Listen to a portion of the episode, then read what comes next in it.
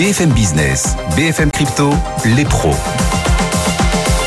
L'avenir est le seul endroit où l'on est tous certains de passer le restant de, nos jours. De nos jours. Et, et, la blockchain, c'est vrai, on contient une fraction. Et dans l'univers blockchain, les cryptos. Les cryptos ont donc leur rendez-vous chaque semaine. Les pros des cryptos, 16h35 le vendredi sur nos différentes plateformes de streaming aussi, si vous voulez suivre les pros des cryptos en, en replay. Ils sont là, nos trois pros. Claire Balva vient de s'installer. Bonjour Claire. Bonjour Guillaume. Experte crypto indépendante. Owen Simonin à nos côtés en chair et en os et en plateau. Bonjour Owen. Bonjour. Bienvenue, sa chaîne YouTube Asher. On est à combien d'abonnés désormais sur Asher? 610. 610. Un tout petit peu moins. 608 peut-être.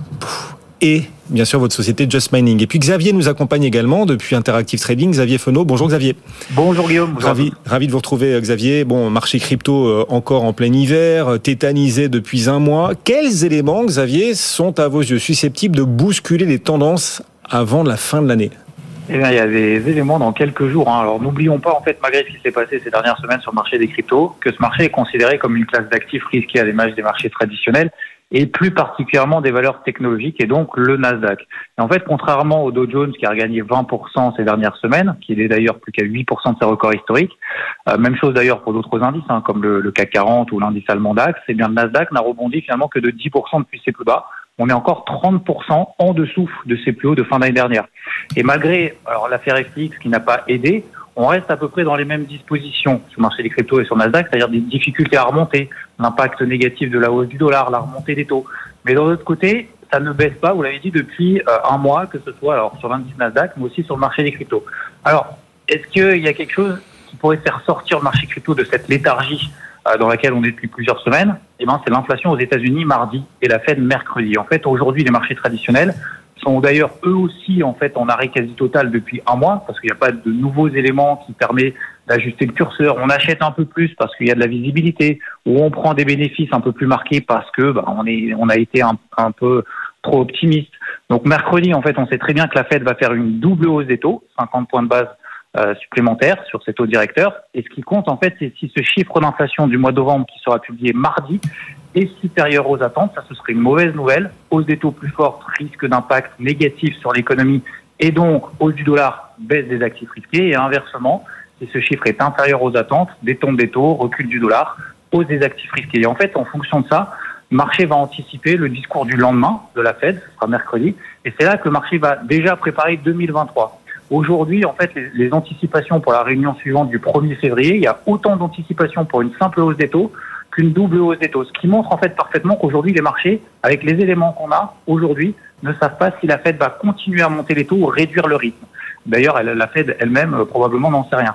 Et vu que le Nasdaq, donc les valeurs technologiques, sont beaucoup plus impactées par tout ce qu'on vient de voir et que les cryptos ont tendance à suivre ce mouvement, alors mardi et mercredi, oui, en fait, ce sera vraiment deux journées importantes pour cette fin d'année, aussi pour le marché des cryptos. D'un point de vue technique, quels sont les seuils importants sur le Bitcoin, l'Ether et euh, d'éventuels altcoins que vous auriez repérés, euh, peut-être au, bord de euh, signaux techniques intéressants?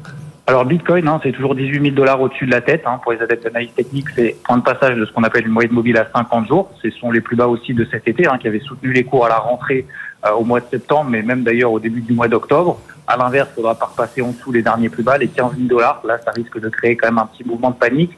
Bon, même si aujourd'hui c'est pas mon, mon scénario privilégié. Et il y a l'Ethereum, lui, alors il est plus résilient en fait hein, que le Bitcoin, toujours quand même 40% au-dessus de ses plus hauts, de, ses plus bas pardon de cet été, euh, toujours dans un range compris entre 1000 dollars, 2000 dollars. On est aujourd'hui à 1250 à peu près. Euh, la tendance en fait de, de ces derniers mois n'est pas dégradée. On surveillera quand même de près 1350 dollars à court terme parce que si on passait au-dessus, ça permettrait de libérer un nouveau potentiel positif euh, jusque pourquoi pas 1700 dollars en dessous de 1100 dollars, là, ça mettrait pas mal de choses en question, mais pour le moment, on n'en est pas là. Et puis oui, alors si on sort des majeurs, direction Alcoin, bah, il y en a quand même certaines qui sont toujours dans des tendances haussières.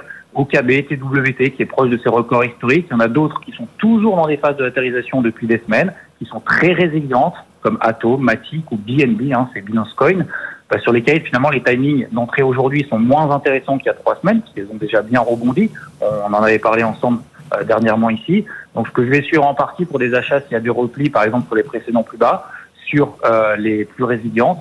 Atom, par exemple, vers 9 dollars, BNB 260 dollars, Matic euh, vers 77 centimes. En fait, pour ces trois, ce sont les bornes basses de range dans lesquelles on est depuis des semaines. Donc, ce week-end, ça s'arrête jamais. Important de faire ses devoirs, préparer les niveaux d'intervention en amont. Ça évitera de paniquer ou d'être euphorique au prochain euh, mouvement violent, parce que semaine prochaine, oui, ça risque d'être sportif.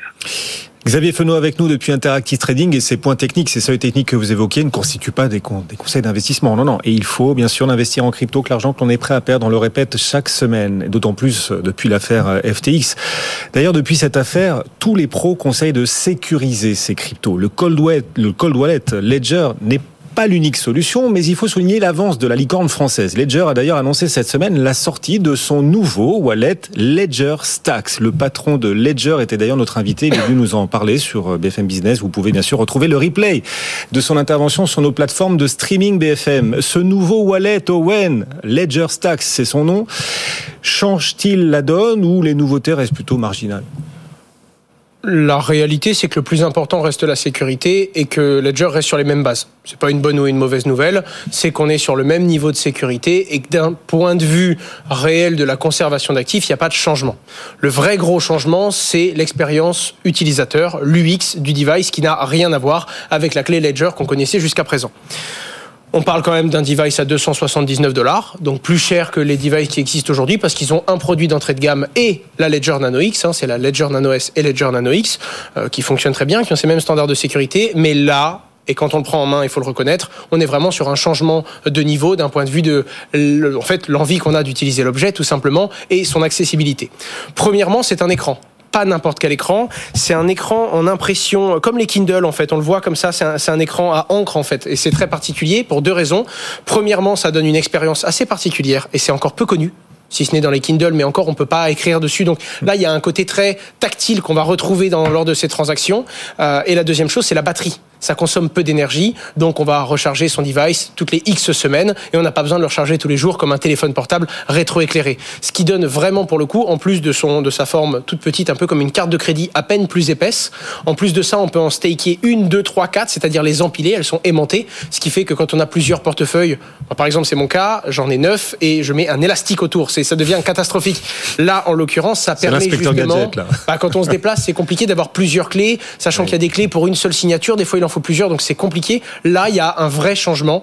Euh, comme ils l'ont dit à la conférence, euh, le monde de la crypto-monnaie avait besoin d'un iPod moment, parce que l'iPod était une révolution à l'époque dans le monde de la musique, et c'est justement la personne qui s'occupait du design de l'iPod qui annonce le design de, de Ledger. Donc pour le coup, c'est relativement intéressant. On est sur un device un peu plus cher, mais qui devrait être livré en début d'année 2023 et qui, je pense, va surprendre non seulement euh, parce que ça va devenir le device le plus utilisé, en tout cas de l'expérience personnelle que j'en ai eu quand je l'ai eu dans la main, j'en veux. Et la deuxième chose, c'est également le fait que ben, naturellement, euh, ça va faire du bruit, puisque ça faisait longtemps qu'on n'avait pas changé de format sur Ledger et qu'aujourd'hui, Ledger est le leader mondial et de très loin dans le domaine des hardware wallets. Oui, alors ce monde de la crypto, il est quand même averse à ce qui est centralisé, en tout cas les purs, ceux du début, averse à ce qui est centralisé. L'affaire FTX a montré les limites effectives, effectivement, de la centralisation. Du monopole à la centralisation, il n'y a qu'un pas. Sur la sécurisation des cryptos, clairs, est-ce qu'il y a en l'occurrence un monopole Ledger, un monopole pour sécuriser ces cryptos ou au contraire, il existe des alternatives avec des différences? Non, a, forcément, il y a plein d'entreprises qui s'attellent à ces fameux hardware wallets. C'est vrai que Ledger est quand même assez loin devant en termes de vente, en termes de taille d'entreprise. Euh, mais heureusement, c'est plutôt sain d'avoir euh, plein d'entreprises qui proposent ce type de produit. Le concurrent principal de Ledger, je dirais que c'est Trésor, qui est une entreprise tchèque, qui propose euh, des produits assez similaires, alors qui n'ont pas forcément exactement la même tête, hein, qui, sont, qui ont un, boîtier en plastique noir avec un petit écran. mais ça reste quand même des produits similaires qui sont un tout petit peu plus chers que ceux de Ledger. Et puis après, vous avez une, ribambelle de produits différents. Vous avez par exemple Cool Wallet, qui est un hardware wallet, mais sous forme de carte. Ça ressemble à, votre carte bleue avec là aussi euh, un, petit écran. Vous avez SafeChip, mais qui est centré exclusivement sur Bitcoin. Et puis après, vous avez euh, une, ribambelle d'entreprises en fait qui proposent euh, là aussi des hardware wallets. Donc au hasard, vous avez Elipan avec le produit Titan, vous avez SafePal, vous avez Engrave. Enfin, vous pourrez trouver sur Internet, si vous cherchez, des listes de hardware wallets. Mais c'est vrai encore une fois que Ledger, qui est une des licornes françaises, est quand même très loin devant la quasi-totalité de ses concurrents. Les pros des cryptos, c'est la pédagogie, on le voit chaque vendredi. Cette semaine, l'oracle le plus connu, Chainlink, a lancé son propre système de stacking avec le token Link. je m'écoute parler là et je me dis que tous ces termes sont peut-être pas complètement clairs pour tout le monde. On va d'abord faire donc un peu de pédagogie avant d'entrer dans le détail donc de Chainlink et de Link. Est-ce que vous pouvez nous rappeler Claire ce qu'est un oracle et de quoi on parle quand on parle de stacking? Alors un oracle, c'est une source d'information qui est externe à la blockchain et qui va donc envoyer cette information dans, par exemple, un smart contract pour pouvoir exécuter des transactions. Alors l'exemple que je donne souvent, c'est celui de l'assurance paramétrique. Vous savez, on, on a beaucoup d'applications d'assurance automatisée sur la blockchain qui vont, par exemple, essayer de vous rembourser un billet d'avion automatiquement si votre avion avait deux heures de retard. Sauf qu'évidemment, euh, les fameux smart contracts, la blockchain, Ethereum, si on est sur Ethereum, ne sait pas euh, que votre avion est en retard. Et donc pour ça, on a recours à des oracles qui vont aller chercher les données ailleurs. Dans cet exemple-là, ça va être des bases de données publiques euh, d'arrivée des vols sur un aéroport. Et ces données vont permettre d'exécuter automatiquement les transactions. Et donc, dans le monde blockchain, crypto, notamment dans la DeFi, on a forcément besoin d'oracles pour aller exécuter automatiquement tout un nombre d'opérations. Euh, et donc euh, ces oracles, alors il y en a plusieurs, mais c'est vrai que Chainlink a une position, euh, là encore, je vais dire pas monopolistique, mais presque, c'est le plus grand réseau d'oracles. Et souvent, quand on veut minimiser les risques, ce qu'il est bon de faire, c'est de ne pas se baser d'ailleurs que sur un oracle, mais d'aller multiplier les oracles que l'on utilise. Alors sur le stacking, c'est complètement différent. Le stacking, ça consiste à immobiliser ces crypto-monnaies pour toucher du rendement. Euh, et donc là, on peut avoir un débat sémantique sur euh, les différents types de stacking, mais grosso modo, euh, il y a de deux types. Il y a évidemment le stacking dans le cadre de ce qu'on appelle le proof of stake ou la preuve d'enjeu. Donc par exemple sur Ethereum, vous allez stacker, immobiliser vos Ethers, et puis vous allez pouvoir être validateur, toucher un rendement, etc. Et puis vous avez un stacking un peu différent qui est celui par exemple des livrets d'épargne où vous allez immobiliser vos crypto-monnaies et là aussi toucher un certain pourcentage, plus ou moins garanti d'ailleurs, on le voit en ce moment. Euh, et donc, c'est euh, tout simplement une manière de toucher du rendement avec vos cryptos. Bon, j'ai dit Chainlink, c'est Chainlink. Hein. Oui, Chain, c'est le soir, c'est pour autre chose. Donc Chainlink lance son propre système de, de stacking. Euh, Owens, cette news, elle a un goût spécial. Qu'est-ce qui justifie qu'on en parle ici dans les pros des cryptos? C'est une très grosse crypto-monnaie déjà, donc elle est détenue par énormément de personnes, c'est un sujet, et surtout il y a une réflexion particulièrement intéressante sur qu'est-ce que le stacking. Ça permet de poser une vraie question. Pour le coup, en effet, on peut staker des Chainlink maintenant pour obtenir des intérêts. Mais il y a quelques trucs, et c'est ce qu'on essaye d'apprendre sur les pros des cryptos, c'est que la grille de lecture doit être différente. On ne doit pas prendre toutes les annonces de la même façon, et des fois il faut les prendre avec des pincettes. Oui, on peut désormais bloquer du Chainlink pour avoir des intérêts. Ok, mais première chose à comprendre, ce n'est pas du stacking ce n'est pas une chaîne qui va se sécuriser elle-même. Je rappelle que Chainlink est sur la blockchain Ethereum, c'est un token ERC20, et à ce moment-là, ça va être du stacking, mais c'est une poule de liquidité. C'est-à-dire que le projet va dire, voilà, si vous bloquez vos jetons, on vous en donne en plus ce n'est pas pour participer à un travail de sécurisation de la blockchain, comme quand on va monter un nœud sur Ether, ou comme quand on va par exemple staker du Polygon sur la blockchain Matic, euh, du, du Matic sur la blockchain Polygon. Bref, c'est la première chose à comprendre. La deuxième chose, c'est que ces nouveaux jetons Matic qui sont distribués aux gens, faut comprendre d'où ils viennent. Euh, ça peut être une partie des jetons qui sont supprimés, ça diminue l'inflation. Non. En l'occurrence, là, il l'explique, le projet va créer des nouveaux jetons Chainlink pour les donner aux utilisateurs qui participent. Donc, ça crée de l'inflation ce qui peut venir faire penser à beaucoup que ça va baisser la valeur d'un jeton. En plus de ça, quand on lit les petites lignes, on se rend compte qu'il faut avoir certaines conditions pour pouvoir staker. Pour pouvoir le faire sur une adresse, il faut en avoir eu un certain nombre en 2021. Donc il y a des conditions d'éligibilité qui rendent le système compliqué, qui fait que beaucoup de gens en achètent pour pouvoir les staker et se rendent compte qu'ils ne peuvent pas. Et pour finir, on se rend également compte que pour l'instant c'est limité, cette pool n'est pas infinie, il y a un certain nombre de matic, d'un certain nombre de chainlink, pardon, j'aurais pas dû prendre cet, exemple, je m'en mêle les pinceaux, un certain nombre de chainlink que l'on peut staker, et donc voilà, c'est très important de comprendre que l'on, c'est pas parce qu'on utilise des termes et que pour l'instant c'est un glossaire qui se développe, des fois on utilise des termes parce que le but c'est quand même de se faire comprendre, et je comprends qu'on mhm. utilise le mot stacking pour cette opération. Et pourtant, quand on apprend à lire les petites lignes, c'est bien différent du stacking on-chain. Ouais, et quelques subtilités que vous décrivez chaque semaine sur euh, ce plateau. On poursuit les pros des cryptos. Euh, juste avant, tiens, pour changer euh, de cette thématique très technique, aussi changer de l'affaire FTX, cette petite blague que j'ai vu passer sur les réseaux sociaux cette semaine. Est-ce que vous êtes prêts? Pourquoi les bitcoiners ne roulent jamais en Ferrari? Est-ce que vous savez? Pourquoi les bitcoiners ne roulent jamais en Ferrari? Parce qu'ils hold? Non, parce que ça fait partie du groupe Fiat. Fiat. Eh oui, cette blague, je l'ai vue sur les réseaux, 5 minutes du coin. Voilà, je le cite, elle est pas mal.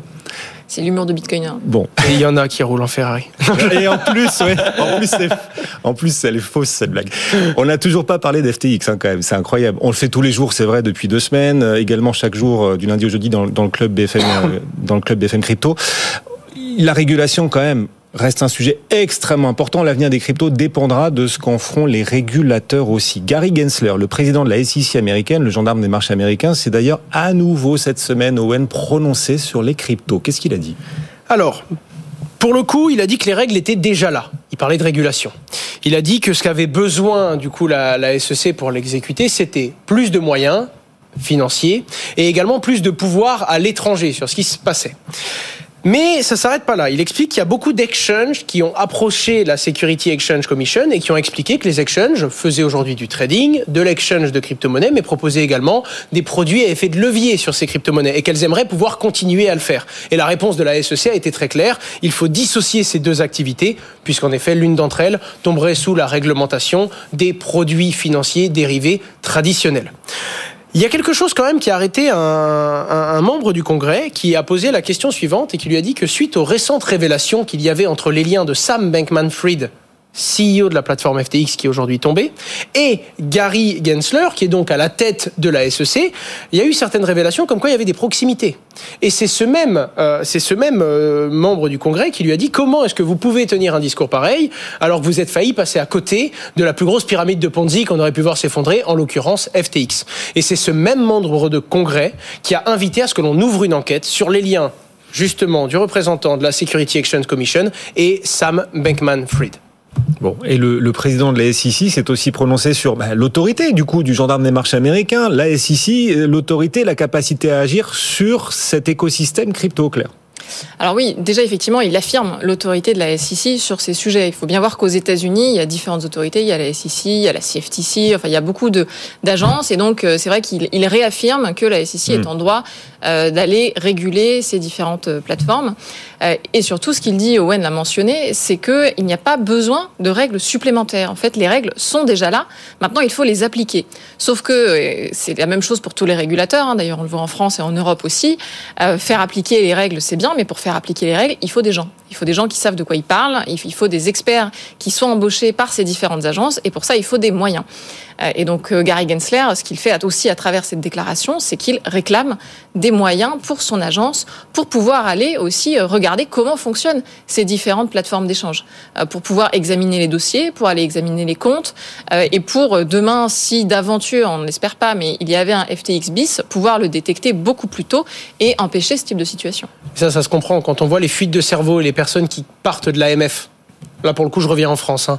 Et quand on voit qu'il y a déjà un cadre réglementaire, maintenant, ce qu'il faut, c'est naturellement Croyez-moi, je suis le premier à pas souhaiter que ça arrive tout de suite, tout de suite, parce que c'est toujours énormément de temps et c'est toujours énormément d'énergie. Mais quand on voit le régulateur qui vient de mettre un cadre, il y a une cinquantaine de sociétés qui ont été régulées en France et qui sont enregistrées en tant que prestataires de services numériques. Maintenant, bah, il va falloir qu'il y ait des audits sur place pour vérifier si ces sociétés respectent bien. Donc, c'est quelque chose qui prend du temps.